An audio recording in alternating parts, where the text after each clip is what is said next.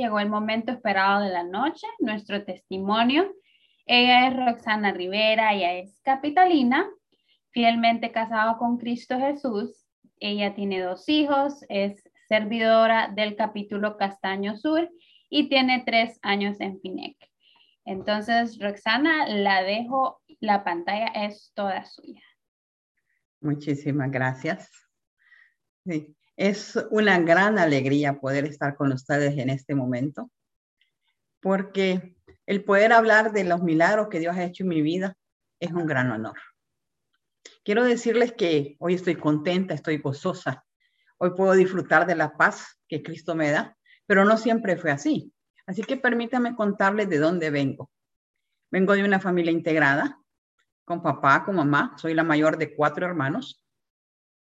Y durante toda mi infancia, adolescencia, yo crecí con carencia de amor maternal.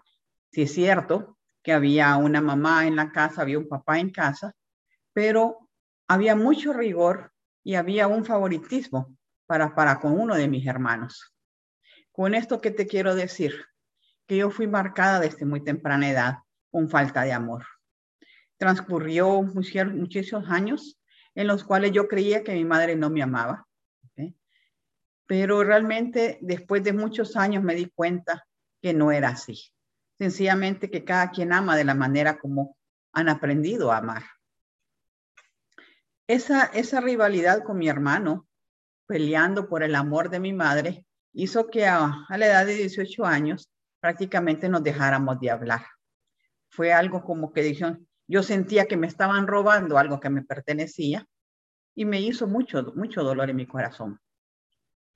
Yo hacía todo lo que estaba posible en mis manos para poder agradar y, y captar la atención de mi madre, pero sencillamente no fui. Fui excelencia académica en la escuela, en la, en la universidad también fui excelencia académica, pero era algo que ya se consideraba como que se tenía que hacer. Por la excelencia académica, saqué la oportunidad de poder ir a estudiar al extranjero con una beca. Allá estudié y cuando estoy allá me doy cuenta que yo había vivido toda mi vida en una burbuja. Yo no fui una persona que conociera de licor, no conocía de lo que es el, el cigarro, no conocí de lo que es andar de fiesta en fiesta, de parranda en parranda. Siempre me enseñaron de que había un Dios en el cielo, que si me portaba mal, me iba a castigar. Así que yo crecí conociendo de un Dios castigador y por lo tanto yo me portaba bien. Cuando estoy en los Estados Unidos me doy cuenta de que todos mis compañeros con los que yo me llevaba no conocían de Dios. Yo no podía entender por qué no conocían de Jesucristo y no tenían ninguna arma, ningún instrumento, ningún medio para poderles decir de quién es el Dios el que yo conocía. Cuando estoy allá me decían, miren, yo te presento, este es mi Dios y me presentaban al Buda, me presentaban a otros dioses, ¿verdad?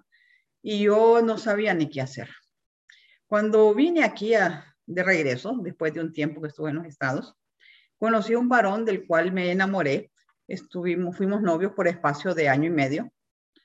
Por, durante todo ese tiempo fue una persona muy amable, muy cariñosa. El problema fue cuando nos casamos. Yo me casé honrando a mis padres, me casé señorita, Siempre he considerado que ese es el mejor regalo que uno le puede dar al esposo, guardarse hasta la primera vez que uno tiene ese encuentro íntimo y tan hermoso. Pero el varón que yo conocí de soltera era completamente diferente al varón que conocí ya cuando estaba casada. Ese varón comenzó a decir malas palabras, comenzó a decir palabras oeces, comenzó a levantar la voz. Y yo no estaba acostumbrada a un ambiente de esa naturaleza, no sabía qué hacer me sentía incapaz en poder reaccionar a eso. Lo que sí sabía era que me iba muy bien en el mundo profesional. Sin embargo, no sabía qué hacer en mi matrimonio. Tenía a mi cargo a más de mil empleados. Y yo decía, ¿cómo no se puede solucionar un problema de esta naturaleza? Hice todo lo que estaba humanamente posible y no sucedía nada. Nada sucedía. Dios me regaló dos hermosos hijos de este matrimonio. Le voy a decir de qué es lo más hermoso que me ha pasado, poder disfrutar de dos niños que estén a mi lado. Pero durante el matrimonio, para podérselo resumir, le voy a decir que yo viví en lo que se conoce como violencia doméstica. Durante espacio de 15 años, yo no le dije nada a nadie de lo que estaba pasando en mi hogar. Y tanto mi persona como mis hijos sufrimos de lo que es vivir en violencia doméstica. Hay consecuencias de eso cuando se sucede. ¿Y por qué no lo contaba? No lo sabía mi madre, no lo sabía mi hermana, no lo sabían mis amigas, no lo sabía nadie. Yo quería lavar los trapos sucios dentro de casa, pero hay cosas que uno necesita ayuda. Yo necesitaba ayuda desesperadamente y no sabía a quién acudir ni qué hacer. Es así como en una ocasión me invitan a un lugar muy parecido al de la FINEC, en donde me presentan a un Dios de amor. Un Dios de amor completamente diferente al que, había conocido desde mi infancia. Me, habían, me presentaron el amor en sí. Yo había sido, hasta ese entonces no conocía lo que era el amor, no conocía del amor de madre desde pequeña y no conocí tampoco lo que era el amor de un esposo durante todo el tiempo que estuve casada. Y entonces yo sencillamente me enamoré con, con, Jesucristo y de todo lo que decía. Comencé a ir a todos lados y me hablaban de un lado, iba aquí, me iban al otro lado. Así es como en una ocasión yo estoy en mi casa y yo comienzo y a hablar con Dios y le digo, ya no puedo más, ya no aguanto más, le digo. Yo te entrego mi casa, te entrego mi hogar, te entrego mi matrimonio, te entrego a mi esposo, te entrego a mis hijos, te entrego mi vida, te entrego todo, le digo yo. Haz de mí tu voluntad. Con esa oración yo lo que quería era que de la noche a la mañana cambiara a mi esposo, hubiera una metamorfosis y que comenzara aquel príncipe azul que yo siempre había deseado, pero no fue así. Dios comenzó a hacer su voluntad en mi persona. Es cuando yo digo que comenzó como un roller coaster de esos que suben y bajan por todos lados. Comenzaron procesos en mi vida porque Dios quería que comenzara a sanar mi corazón, que comenzara a experimentar el amor de Dios y que comenzara a quebrantar toda aquella burbuja, aquel cascarón tan grande que estaba dentro de mi corazón, que no permitía yo poder expresar las emociones que tenía. Poco a poco fui pasando por todos esos, esos procesos, pero cuando yo doy esa oración y le digo a Dios que me ayude, la ayuda vino inmediata me vino una fortaleza interior para poder romper el silencio por primera vez después de 15 años. Rompo y, comienzo a hacer una demanda ante los juzgados de lo que me estaba pasando. Le voy a decir que yo realmente le tenía temor, pavor. Mis manos me temblaban, no sabía articular palabras, no podía ver cuando yo lo miraba.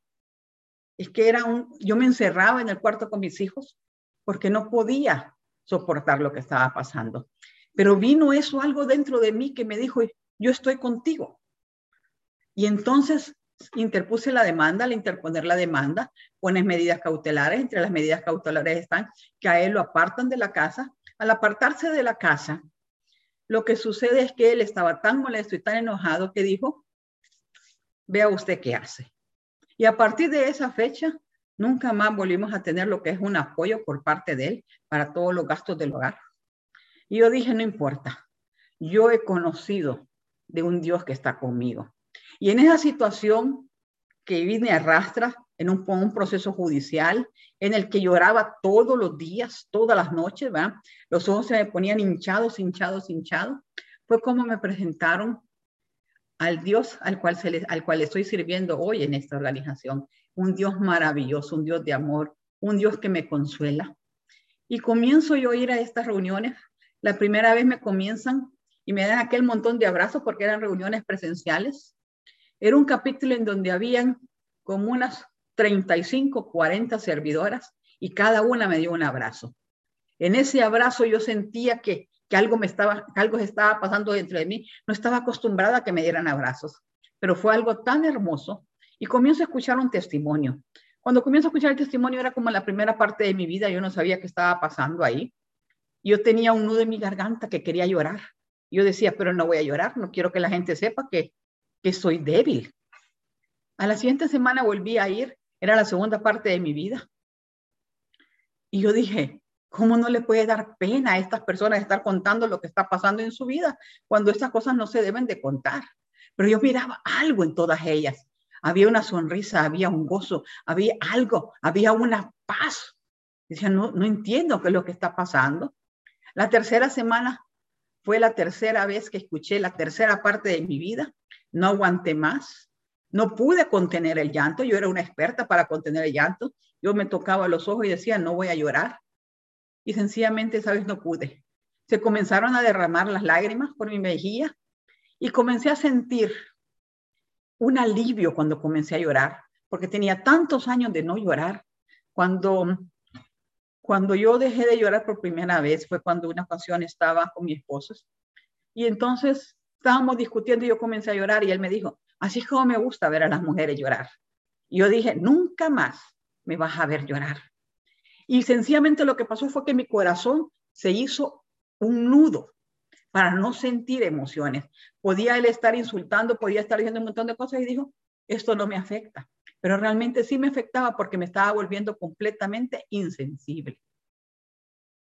Entonces, cuando yo comencé a llorar en esa ocasión, yo dije, se están dando cuenta que soy débil, se están dando cuenta que hay debilidad en mi parte. Y yo me trataba de esconder, pero realmente era Dios sanando mi corazón. Cuando estoy así en esa, me llama una amiga y me dice que va a compartir testimonio y que la acompañe. Y yo fui a escuchar su testimonio. En esa ocasión le voy a decir de que fue algo maravilloso lo que pasó, porque como yo ya no estaba teniendo el apoyo de mi esposo, yo estaba pasando por una situación económica un poco precaria. Y entonces, en el lugar en donde estaba, se pagaba bastante por lo que era la cena. Y a veces yo no podía estar pagando la cena. Pero donde fui a compartir testimonio, mi amiga, el valor de la cena que nosotros pagábamos era bien bajo y me quedaba súper cerca de la casa. Yo dije, este es el lugar donde voy a estar y ahí me quedé. Ya para diciembre habían unas reuniones que se hacían para celebrar entre todos y yo voy a esa reunión, pero yo dije, si yo voy a esta reunión, se me interrumpe todos los planes que tengo, porque yo tenía planes para el almuerzo, para la cena, para la tarde, y el ir a esa reunión era como decir, ya no fui a nada. Cuando estoy allá, decidí ir, yo sentía algo dentro de mi ser. Allá por el estómago sentía que algo se movía y no sabía qué cosa era. De repente comienzo a ver que dos personas venían, venían de fuera de Tegucigalpa y venían a compartir con todos nosotros. Yo la quedé viendo, ella me quedó viendo. Yo solamente dije, Señor, si este es el lugar donde tú quieres que yo esté, compláceme con las tres alabanzas que a mí me gustan. Cuando yo comencé a escuchar esas tres alabanzas, yo dije, aquí es donde tú quieres que yo esté, pero no entendía qué es lo que estaba pasando. Cuando ella está enfrente, comienza a decir, tráigame por favor a la persona que está ahí atrás, yo estaba en la última fila. Y como yo soy bien entendida en lo que quieren decir, le dije a la que estaba a la par mía, vamos, es contigo, váyase para adelante. La señora mandó a que me trajeran porque yo no estaba dispuesta a caminar voluntariamente para allá. Cuando vinieron por mí, pues ni modo, por la, pena que tenía, me fui adelante. Me sentaron en una silla, comenzó a orar esa persona por mí. Y fue la palabra de Dios tan certera que a mí se me olvidó que estaba en el frente, se me olvidó que había aquel montón de mujeres ahí. Yo comencé a derramarme en llanto, a llorar, a llorar, a llorar, a llorar. Y de repente dije, se dieron cuenta, ni modo estaba tan con tantos prejuicios diciendo que las mujeres no debían de llorar, deberíamos de ser fuertes. Comienzo a ir a los SAELes, experiencias maravillosas. Un SAEL es un seminario avanzado de entrenamiento en líderes, en donde nos reunimos en Cihuatepeque, viernes, sábado y domingo. La experiencia más maravillosa, yo siempre he dicho que un SAEL es para vivirlo, no para que te cuenten lo que pasa ahí. Cada vez que iba tenía una experiencia sobrenatural con Dios por primera vez experimenté lo que es caerse en el espíritu. Yo miraba que las personas estaban orando y las personas se caían, se caían, se caían. En ese entonces eran varones y mujeres los que estaban dando las enseñanzas, comenzaban los aeles para damas. Y yo decía, no quiero que me toquen, no quiero que me empujen, no quiero, no quiero, no quiero nada de eso. Pero el Señor sabía qué es lo que yo estaba pensando.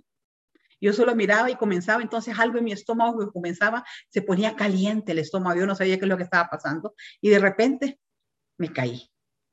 Cuando yo me caigo y comienzan, entonces me levantan y yo dije, ¿qué fue lo que me pasó? No podía entender, tengo una mente lógica y no podía entender de qué es lo que estaba pasando. No sabía lo que... Y dije, tiene que haber una explicación de todo eso. Desayuné tan poco que por eso me desayuné. Me desmayé, decía yo. Pero saben, Dios sabe lo que uno piensa, Dios sabe lo que hay en nuestro corazón. y dos veces más me caí en el espíritu. Yo decía, es que nadie me lo está contando, lo estoy viviendo. Nadie me ha empujado. Me, he caído tres veces y no me he golpeado. Es como que uno va en cámara lenta. Y yo digo, no sé qué es esto. Pedí disculpas públicamente porque dije, nunca me había pasado y es así como Santo Tomás, hasta no ver, no creer, hasta no que le pase a uno, le puede suceder las cosas. Comencé entonces a experimentar. Dije, ¿quieren ver ustedes? ¿Quieren tener visiones? Dijo una persona. Yo dije, sí. Bueno, cierran sus ojos. Inmediatamente tuve una visión y la compartí con el público. En otra ocasión estábamos ahí y yo estoy sentada en la última fila, siempre para que no me, no me estén viendo, que no quería que nadie me estuviera viendo que lo estaba pasando. Y vienen y dicen, cierren sus ojos y comiencen a imaginar ustedes cómo eran en el vientre de su madre. Y yo dije, ¿cómo voy a estar yo inventándome, imaginándome cómo es en el vientre? Yo no soy doctora, no sé cómo es todo eso, cómo son los órganos internos, no sé cómo Y dice, bueno, está bien, voy a cerrar mis ojos. Y comienzo entonces a imaginarme cómo era en el órgano, cómo era en el vientre de mi madre y cómo habrá sido mi mamá cuando ella estaba, cuando estaba en el vientre de mi abuela y cómo habrá sido mi hija cuando estaba conmigo. Y comienzo yo a estar cambiándome de vientre en vientre cuando de repente dice la persona que está enfrente, a ti, Roxana, te dice el Señor, mi trato es contigo, no con tu madre ni con tu hija. Yo me quedé asustada porque yo dije, hay aquí como un aproximadamente de 600 mujeres. Esto no puede ser conmigo. Pero como era tan incrédula, me fui a la esquina donde había un varón que llevaba el control de la asistencia de todas las personas que estaban ahí y le dije, ¿puede hacerme el favor de decirme cuántas Roxanas hay en este evento? Solamente había una Roxana. El trato era conmigo, no con mi madre ni con mi hija. Y comencé a tener ese trato personal con Dios, conmigo, a decirme, que yo era su niña preferida, que era algo especial para él. Y yo cada vez enamorada, enamorada más de, más de Jesucristo. En una ocasión, en un Sael, comienzan a, estábamos alabando con las manos extendidas y yo me senté porque me sentía cansada. Cuando viene y dice la persona que está en el frente, y dice el Señor que muchos de ustedes no han recibido lo que tienen que recibir. Reciban las que están sentadas el don de sanidad. Yo abrí los ojos, éramos tres las que estábamos sentadas y yo dije, yo lo recibo. No sé lo que es un don de sanidad, pero yo lo recibo, porque viene de Dios. Y después me platico con una amiga y le digo, recibí el don de sanidad. Yo creo que si es que alguien está enferma, yo oro y la persona se sana, le digo.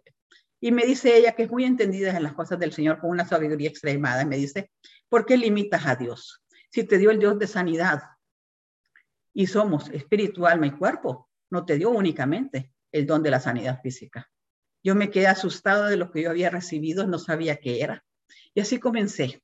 Comencé a moverme en el don de la sanidad de una manera extraordinaria. Una vez estoy yo en el equipo de capacitación, vamos a lo que es la zona de Occidente, y estando allá en una reunión, comienzo a sentir un calor en mi mano, caliente, caliente, caliente. Yo sabía que había alguien que estaba enfermo que iba a recibir sanidad, pero como habían varias personas, yo solo le decía, Espíritu Santo, dime quién está enfermo, Espíritu Santo, dime quién está enfermo. Si tú no me dices, yo no voy a orar por esa persona. Y así estuve. Y de repente la autoridad inmediata que estaba ahí conmigo viene y me dice, Roxana, ora por aquella persona. Yo voy donde el varón y le digo, ¿cuál es su enfermedad? Ya me dice. Y le dije, sea sana en el nombre de Jesús. Inmediatamente se fue todo el calor de la mano. Y yo supe que esa persona fue sana. Es decir, yo comencé a moverme en la fe de una manera extraordinaria, a saber de que cuando yo creía las cosas, las cosas comenzaban a suceder. Me estaba saliendo el recibo de la luz demasiado caro y entonces una vez solo me fui al contador y le dije, párate, ya no sigas más. Fue el mes en que me salió más baja la luz y la energía eléctrica. Estoy un día con mi hija durmiendo en la cama y me dice mi hija, no me puedo mover. Yo la tenía que llevar a la escuela y no se podía mover, estaba rígida. Le dije, bueno, a mí en la, en la FINEC me han enseñado que hay un poder cuando uno ora. Y yo comencé a orar declarando sanidad sobre la vida de mi hija. Cuando de repente me dice, mami, mami, ¿qué, te, qué pasa? Le digo yo, tienes escarcha. Tenía escarcha en mis manos, tenía escarcha en mis pesos, en, en todo mi pecho. Y le comienzo a decir yo, levántese y cámbiese, que nos vamos al doctor. Nos fuimos al doctor y estando en el doctor fue cuando me di cuenta del milagro que había sucedido. Comienza yo a escuchar que la crack, crack, crack. Y me dice el doctor, ¿cómo hizo usted para traer a su hija si ella no podía caminar? Había un problema en su columna. Y fue cuando me di cuenta. Estábamos orando en unidad, ella y yo. Declaré sanidad sobre su vida. Se manifestó el Espíritu Santo en forma de escarcha. Y de mi boca salió una orden que le dijo a ese cuerpo que se levantara y que cambiara y el cuerpo obedeció. Fue increíble ver cómo las cosas podían suceder. Estoy yo un día en San Pedro Sula. Allá estoy haciendo un trabajo. Yo trabajo en lo que son en la parte de transporte, en economía de transporte. Estoy haciendo un estudio de tráfico y de repente comienza a llover y yo le dije a mis compañeras que andamos ahí, no, pues, no quiero que llueva porque me altera todo el análisis eh, estadístico que se va a hacer de, de, las encuestas que estamos haciendo.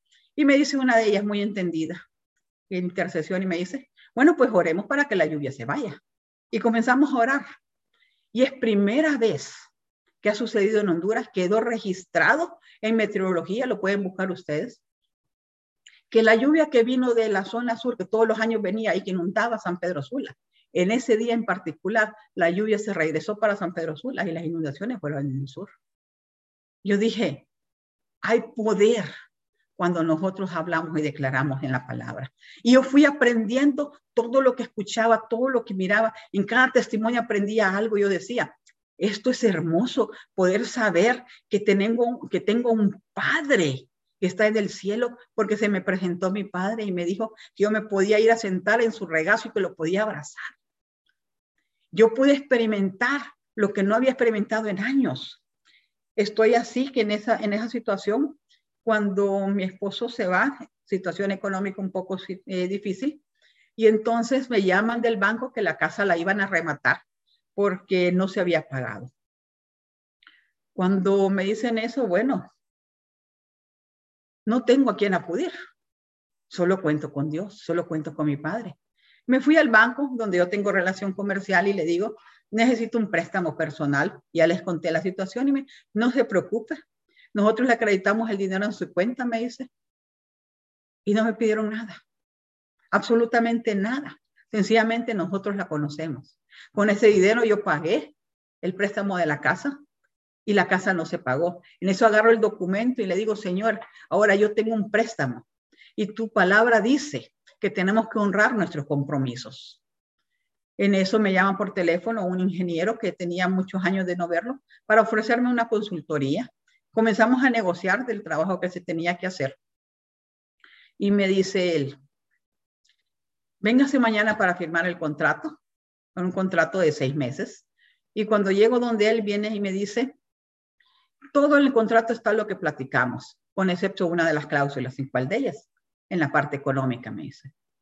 Yo me asusté, yo dije, aquí me bajaron lo acordado. Pero Dios obra de maneras increíbles. Viene y me dice, le aumenté el valor que habíamos tratado porque no era justo lo que le estaba ofreciendo. Era Dios ofreciéndome justicia sin yo estársela pidiendo. Cuando me dan la cantidad del monto del contrato, yo digo, ok, son seis pagos. Yo digo, me voy al banco y le digo, si yo pago esta cantidad mensual, ¿cuántos pagos tengo que hacer para salir del compromiso que tengo con ustedes? Seis pagos, me dijeron. Era Dios mandando la provisión que yo necesitaba para honrar el compromiso. Y yo dije, gracias Señor, porque con mi trabajo puedo salir adelante salía aplazada completamente en lo que es la mayordomía, en lo que, en, lo que es las finanzas del reino. Estaba aprendiendo y tenía que pasar por un proceso de aprendizaje por todo esto, porque no es por el trabajo que uno puede llegar, a pagar todos los compromisos que yo tenía, tenía muchos compromisos, sino que realmente yo llegué a pagar muchos compromisos por fe, creyendo que tengo un Dios proveedor, que Él es el que provee todo. Pero como había tantos esquemas en mi mente, tantos paradigmas en mi mente y era una incredulidad que Dios estaba tratando conmigo, que estaba quebrantándolo todo ello.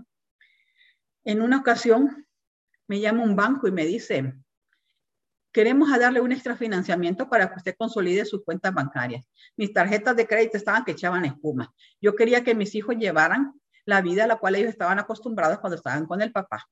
Y entonces las tarjetas de crédito eran un montón de, de ceros que se debían. Cuando vengo yo y pago todas las tarjetas, mis tarjetas de crédito quedan en cero y me quedo con un compromiso nada más. Pasa el primer mes y no me cobran, pasa el segundo mes y no me cobran, pasa el tercer mes y no me cobran. Yo me presento al banco y le digo, tengo un compromiso con ustedes de pago, no me han estado cobrando, pero no es mi culpa. Déjame cómo lo podemos hacer. Déjenme revisar acá, comienzan a revisar el sistema, tiene toda la razón, no sabemos qué es lo que está pasando. Le vamos a condonar estos tres meses de intereses. Gracias, dije yo. Pasa el cuarto mes, pasa el quinto, pasa el sexto, pasa. Y ya cuando está en el sexto mes, vuelvo a ir otra vez al banco y le digo, yo tengo un compromiso, no me están cobrando, pero no puedo pagar seis meses de un solo. No puedo. Lo más que puedo pagar es una mensualidad. Vuelven a revisar el sistema, no sé qué es lo que está pasando, se le condonan los intereses por estos otros tres meses. Gracias, Señor, dije yo. Eso pasó hace muchísimos años, muchísimos años atrás, y hasta el día de hoy nunca me cobró el banco.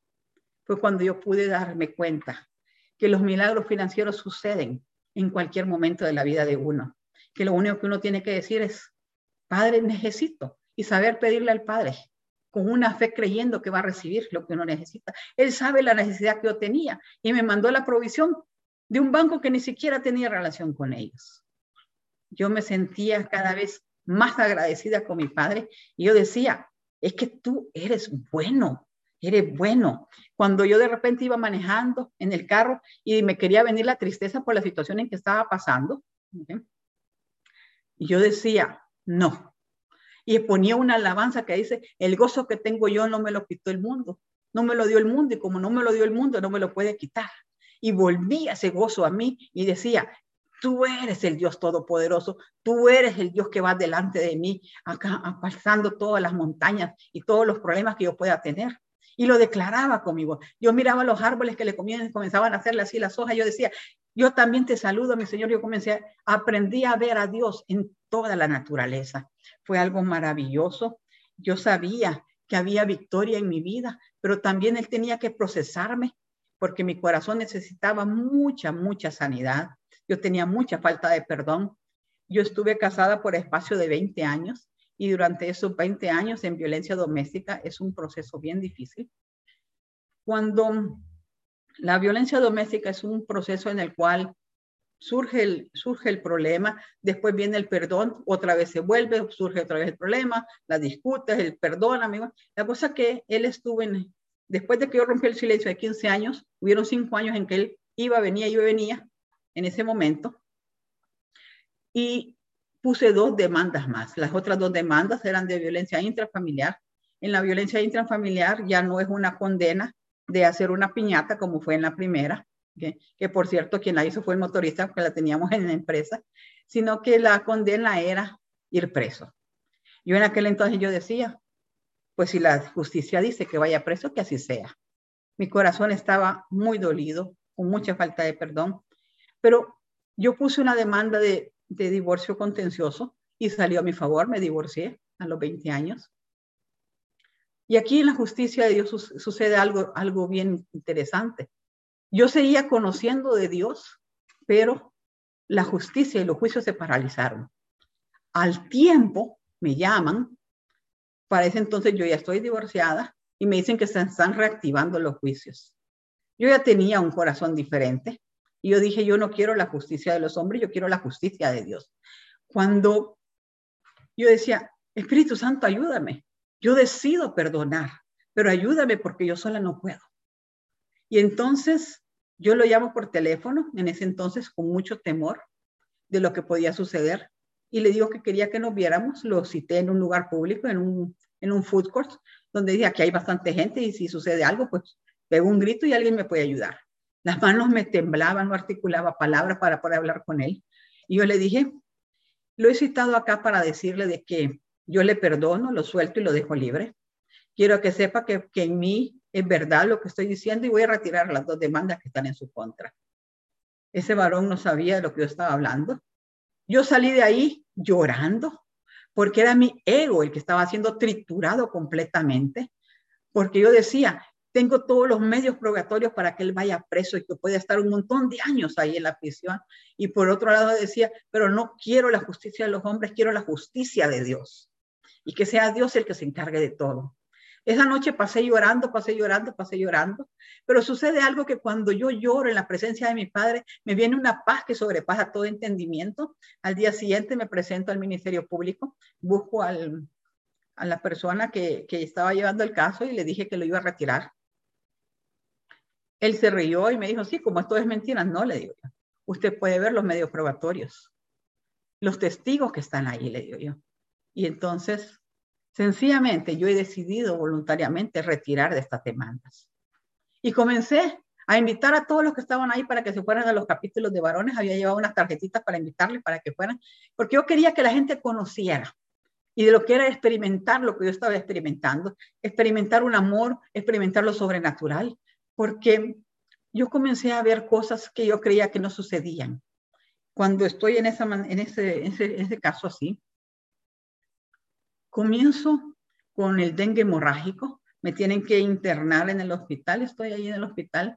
La persona que estaba a la par mía tenía las plaquetas mucho más altas que de las que yo tenía y había fallecido. Yo digo que una persona que llega y yo digo que me tiene mucho cariño, me dijo, falleció el que estaba allá, me dice y yo tenía las plaquetas mucho más bajas. Fue cuando yo dije, yo necesito de oración. Le hablo a mi coordinadora del capítulo, mi capítulo comienza a orar, orar por sanidad de mi vida. Llegué a aprender que tiene que haber una armonía entre el pedir, el dar y el recibir. Yo no sabía, yo estaba acostumbrada solamente a dar, a dar, a dar. Pero comencé a pedir y el pedir era romper aquello que estaba dentro de mí del orgullo y comenzar a recibir porque tampoco no sabía recibir. Comienza ese, proceso, ¿verdad? De todo, de todo lo que es el orgullo. Y yo dije, bueno, Señor, así vamos, vamos, vámonos a caminar. Pero era tanta el orgullo que había en mí que hubo un momento en que no tenía ni siquiera 500 lempiras en mi, en mi, en mi cartera y había un evento que valía 500 lempiras, yo quería ir. Pero entonces yo dije, no puedo ir, así que entonces vamos a ver qué se hace. Me llamaba y me preguntaba, ¿compraste tu boleto? No, todavía no. Es que tengo compromiso ese día, les decía yo. Hasta mentirosa me estaba volviendo. Y me volvía, ¿ya lo compraste? No, todavía no, es que tengo mucha agenda, no creo que pueda ir. Y yo por dentro, Señor, yo quiero ir, yo quiero ir, yo quiero ir, le decía yo. Me llaman el viernes antes del evento y me dicen, ¿ya compraron el boleto? No lo he comprado. No lo compre porque yo se lo voy a regalar. Me dice, cuando esté en el evento, pregunte por mí en la, en la, mesa principal. Yo me voy a la mesa principal, pregunto por él. Entonces vienen y dicen, llamen a fulana de tal que tiene el boleto que le están regalando a Roxana. Con aquella voz grande, yo decía, trágame tierra. Todo mundo se enteró, decía yo, que no tenía para pagar 500 lempiras. Así fue el trato de Dios conmigo para bajarme el orgullo y la prepotencia que tenía en aquel entonces. Tratos en que me daba, me avergonzaba delante de las personas, pero yo le doy gracias a Dios, porque si no paso por todos esos procesos, no hubiera llegado a desprenderse de todo lo que era el orgullo. Cuando yo comienzo a, experimentar y a conocer lo que es el diezmar, lo que es el ofrendar, lo que es alabanza, lo que es la adoración. Yo comenzaba a levantar mis manos en alabanza y adoración. Y yo decía, es que esto es hermoso, esto es algo que no tiene otra explicación más que darte gracias. Comienzo a leer la palabra de Dios, disfruto leyendo la palabra de Dios. Estoy en el servicio del Señor, comienzo en el servicio. Rápidamente entro al equipo de capacitación, en el equipo de capacitación, rápidamente comenzamos a, a dar enseñanzas dentro y fuera de Honduras. Y a todo esto, esta es una organización en donde uno paga todos los viajes, pero Dios es tan fiel que Él se encarga de todo con tal que uno tenga la disponibilidad de poder servirle. Y así fue como sucedió. En cada de esos viajes él decía, yo aquí tengo este carro a disposición de tuyo, le decía yo. Y es maravilloso ver cómo él mandaba para el combustible, cómo él mandaba para los cambios de aceite. Él se encargaba de todo. En la casa no hizo falta dinero, no hizo falta la comida, se, se tenía justo lo que se tenía. Yo decía, realmente Dios es bueno. En esas papeletas, me acuerdo yo que decían, como las que anunciaron al principio. Yo, yo decía, no voy a escribir porque es que aquí la gente quiere saber qué es lo que le está pasando a uno. Y Dios también me trató en eso. Lo primerito que me sucedió cuando yo comencé en el servicio fue, me dijeron, bueno, Roxana comienza a abrazar a las personas que vienen. Y yo decía, sí, yo la voy a abrazar para devolver aquel abrazo que yo tuve por primera vez, para que sepan que hay un Dios que sí, que sí está vivo y que tiene amor para con nosotros. Y al finalizar la reunión vienen y me dicen, bueno, Roxana, rompe las papeletas, me dice. Y es que no las van a leer. No, me dice, eso es entre Dios y la persona que escribió. Y yo por mucho tiempo no había escrito en esas papeletas, porque yo decía que solo querían saber lo que estaba pasando. Cuando yo comencé, después comencé a escribirlas, comenzaba a escribir con claves para que no supieran, pero yo decía, Señor, ¿qué es lo que me estás haciendo? En una ocasión estoy en mi capítulo y entonces agarro la papeleta y comienzo a ponerla ahí. Papá, le digo, porque ya no le decía Señor, le decía papá, papá. Si yo solamente quiero que me digas que estás conmigo y que me amas. Y eso fue lo que escribí en la papeleta. Viene el testimonio que está enfrente y dice, bueno, yo no sé qué es lo que está pasando, dice, y esto no es normal, pero yo solamente quiero decirles de que el Padre les ama y les manda un abrazo. Es más, me estaba contestando el anhelo de mi corazón que yo había escrito en esa papeleta cuando ni siquiera había comenzado el testimonio a dar su testimonio. Esa era la relación que está experimentando a tener con Dios. Por eso cuando dicen que, que tenemos que, en la relación que tenemos con Dios nos volvemos mejores personas. Yo creo que todavía estoy en el proceso de volver una mejor persona, pero algo ha hecho el Señor en mi vida. Él es bueno. Comienzo un día eh, cuando fui a un evento de capacitación, estaban dando la gente más feliz de la tierra. Es un taller hermoso. En ese taller se me fue revelado cuál era mi llamado. Cuando, cuando yo estoy en el taller haciéndolo, yo solamente cerré mis ojos. Yo comienzo a ver una película de todo lo que estaba pasando, todo lo que estaba pasando en mi vida, las palabras que estaba recibiendo, los sueños que tenía, las visiones que tenía, lo que estaba pasando y de repente yo comencé a escribir con mis ojos cerrados cuando me llegan a pedir el papel de lo que está para saber cuál era el llamado, permíteme un momento, déjeme leerlo. Yo comencé a leer lo que estaba ahí escrito y no podía creer lo que estaba leyendo. Yo me quedé asustada. Cuando salgo de ahí me dice mi coordinadora, ¿y qué fue lo que le salió del llamado? No, no, no, no, y no lo quise decir. Pero en ese entonces decía que era maestro de maestros. Eso fue hace muchos años. Y le voy a decir que hoy en día soy maestra de maestra dentro, dentro de de la Fraternidad Internacional de Hombres de Negocio el Evangelio Completo, dentro del equipo de capacitación de damas. Estoy coordinando lo que es capacitación en la zona centro y al mismo tiempo formando otros equipos de capacitación para que también sean maestras. Es decir, la palabra de Dios dada a su debido tiempo se va cumpliendo. Y yo, yo comencé a ver que los sueños se iban, se iban haciendo realidad. Yo comencé a ver que todo tenía un propósito en mi vida, que cada cosa, me, voy a un versículo y de repente decía ahí que para los que amamos a Dios todas las cosas nos vienen a bien. Y yo dije, tiene razón. Cada cosa, cada lágrima que pasé, por cada proceso que pasé, había algo dentro de Dios ahí que hizo que yo pudiera llegar a tener la paz que sobrepasa todo entendimiento, que llegó a darme ese gozo que yo necesitaba. Era algo maravilloso lo que estaba lo que estaba pasando. Le voy a decir que en una ocasión mi madre fue al hospital, ¿verdad? Estábamos en el hospital. Yo la llevé a una consulta médica, pero estando ahí, se internó inmediatamente a cuidados intensivos.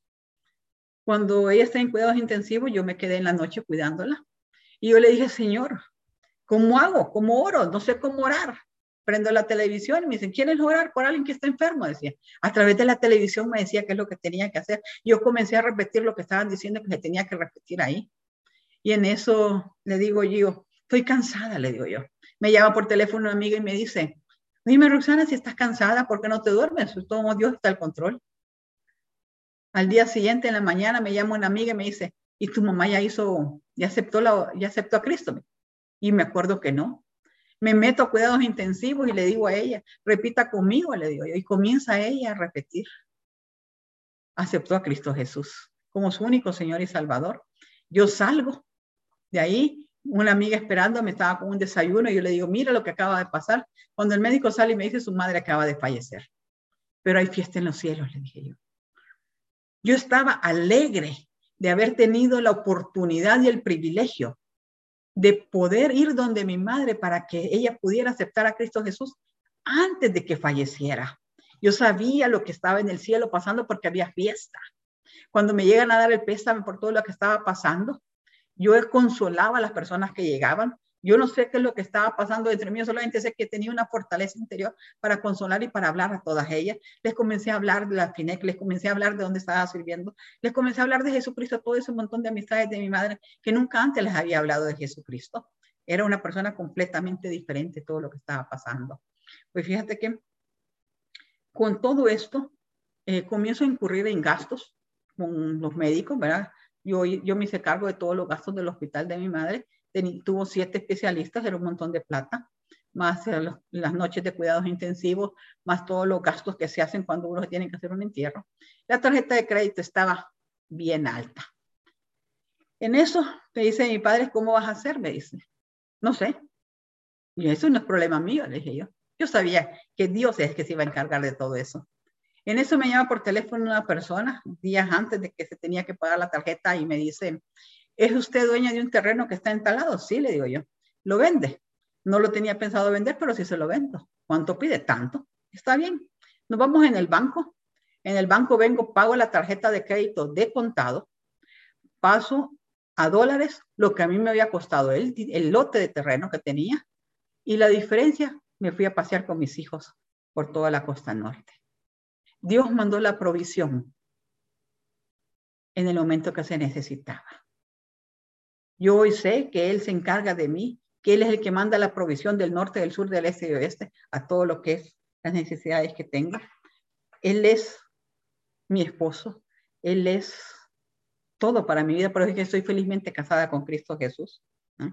Y todo aquel amor que yo tenía, que, que, me hizo falta, ahora sencillamente me rebosa de amor es hermoso saber que, que después de todo hay victoria. Con, con, el que fue mi esposo, yo llegué a perdonarlo. ¿okay? Yo lo perdoné, pero Dios necesitaba saber si realmente mi perdón era genuino o no.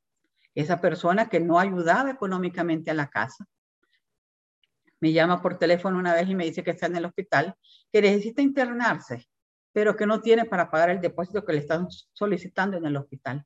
Ya llego, le dije yo. Yo llegué al hospital, le pagué todos los laboratorios médicos que tenía que hacer, pagué el depósito en el hospital que, le estaban pidiendo, le ayudé a que se pusiera la bata y le dije que si quería orar. Oré, estuve, oré por él, hizo la oración de aceptación de Cristo Jesús. Yo sé que en algún momento Dios va a terminar la obra que ha comenzado en él, porque así, así es como lo creo. Y entonces todos los días me decía que fuera a orar por él. Yo todos los días estuve orando. Me criticaron muchas personas porque estaba orando por él, porque lo conocen como es. Pero yo dije, si yo oro por personas que no conozco, ¿por qué no voy a orar por el padre que es mi hijo? Por el padre de mis hijos, ¿por qué no voy a orar por él? Dios es un Dios de misericordia y todas las personas tienen derecho a la misericordia de Dios. En algún momento, yo sé que Dios lo va a tocar y él se va a arrepentir genuinamente y Dios termina la obra que está en él. Quiero decirles de que mis hijos estaban en escuela bilingüe, nunca me cobraron por, para que, por, nunca me llamaron a cobrar por no pagar a tiempo. Eso solo Dios lo hace en una escuela bilingüe. Cuando por septiembre, octubre venía un, un contrato, me daban un anticipo y con ese anticipo yo pagaba todo el año escolar y pagaba la matrícula del siguiente año. Dios me proveía una vez al año con un contrato para cubrir todos los gastos de la escuela. Él es siempre el que hizo cargo de todo, de todo, absolutamente todo. Yo le dije, Señor, haz de mí tu voluntad. Y la voluntad de Dios es buena, es agradable y perfecta. Yo no estoy, yo no conocía lo que era lo bueno, lo agradable y perfecto de Dios en aquel entonces. Hoy te puedo decir que sí lo conozco y que vale la pena servirle, que vale la pena ofrendar, que vale la pena diezmar, que vale la pena hablarle a las personas de lo que Dios hace en nuestras vidas. Él es el que me ha sanado, el que me ha restaurado. Llegué a perdonar a mi hermano, el que teníamos tanto tiempo de no hablar. Después de la muerte de mi madre se dio la oportunidad para poder hablar pero no solamente es eso, sino que en una ocasión que yo estoy en la casa de mis papás, ahí estaba mi hermano y mi hermano estaba bien tomado, viene y me dice, te quiero, te quiero pedir perdón, me dice. ¿Cómo no? Le dije. ¿Te acordás? Me dice. Aquella vez que se salieron las llantas de tu carro y que casi tenés un accidente. Sí, le digo. Ese fui yo, me dice. Yo lo agarré, lo abracé Y le dije, te perdono. ¿Te acordás? Me dice. Aquella vez que te estaban llamando para extorsionarte, que te estaban pidiendo dinero, que te decían dónde estaban tus hijos, que sabían dónde vivías y todo. Sí, le dije, ese fui yo, me dice. Lo volví a abrazar y le dije, te perdono. Y te acordás, y te acordás, y te acordás. Y en todas le dije, te perdono. Si yo no hubiera estado con un corazón sano en ese entonces, yo no hubiera hecho eso en mi vida. Pero llegué a entender que hay un poder maravilloso en el poder perdonar. Y el perdón no es que sea fácil, pero se puede perdonar. Yo sé lo que es perdonar a una persona que te pone las manos en el cuello y que te quiere ahorcar y que no sentís la respiración. Yo sé lo que es perdonar cuando una persona te pone una pistola y te dice que te va a matar. Si yo pude perdonar, tú también puedes perdonar. Si mi fe se incrementó después de ser una incrédula, tu fe puede incrementarse para que se puedan muevan todos los problemas de tu vida. Si yo pude restaurar las relaciones de familia, tú puedes tener una restauración en tu familia también. Dios es maravilloso. Pero todo esto sucedió porque yo acepté a Cristo Jesús como mi Señor y mi Salvador. Y eso es lo que me gustaría compartir con ustedes en este momento. Si ustedes pudieran repetir en voz audible una pequeña oración que voy a hacer en este momento. Por mucho tiempo yo esta oración la hice en mi mente y no sucedía nada, pero una vez que la confesé audiblemente, comenzó a haber una transformación en mi vida completamente. Repitan conmigo, por favor. Padre Celestial, en este momento yo reconozco que soy pecadora, pero me arrepiento y te pido perdón. Jesucristo, yo te acepto como mi único Señor y Salvador. Espíritu Santo, guía mi vida. Tengan la certeza que si usted hizo esta oración creyendo en Jesucristo, su vida va a ser completamente diferente a partir de hoy, así como lo fue conmigo. Muchísimas gracias.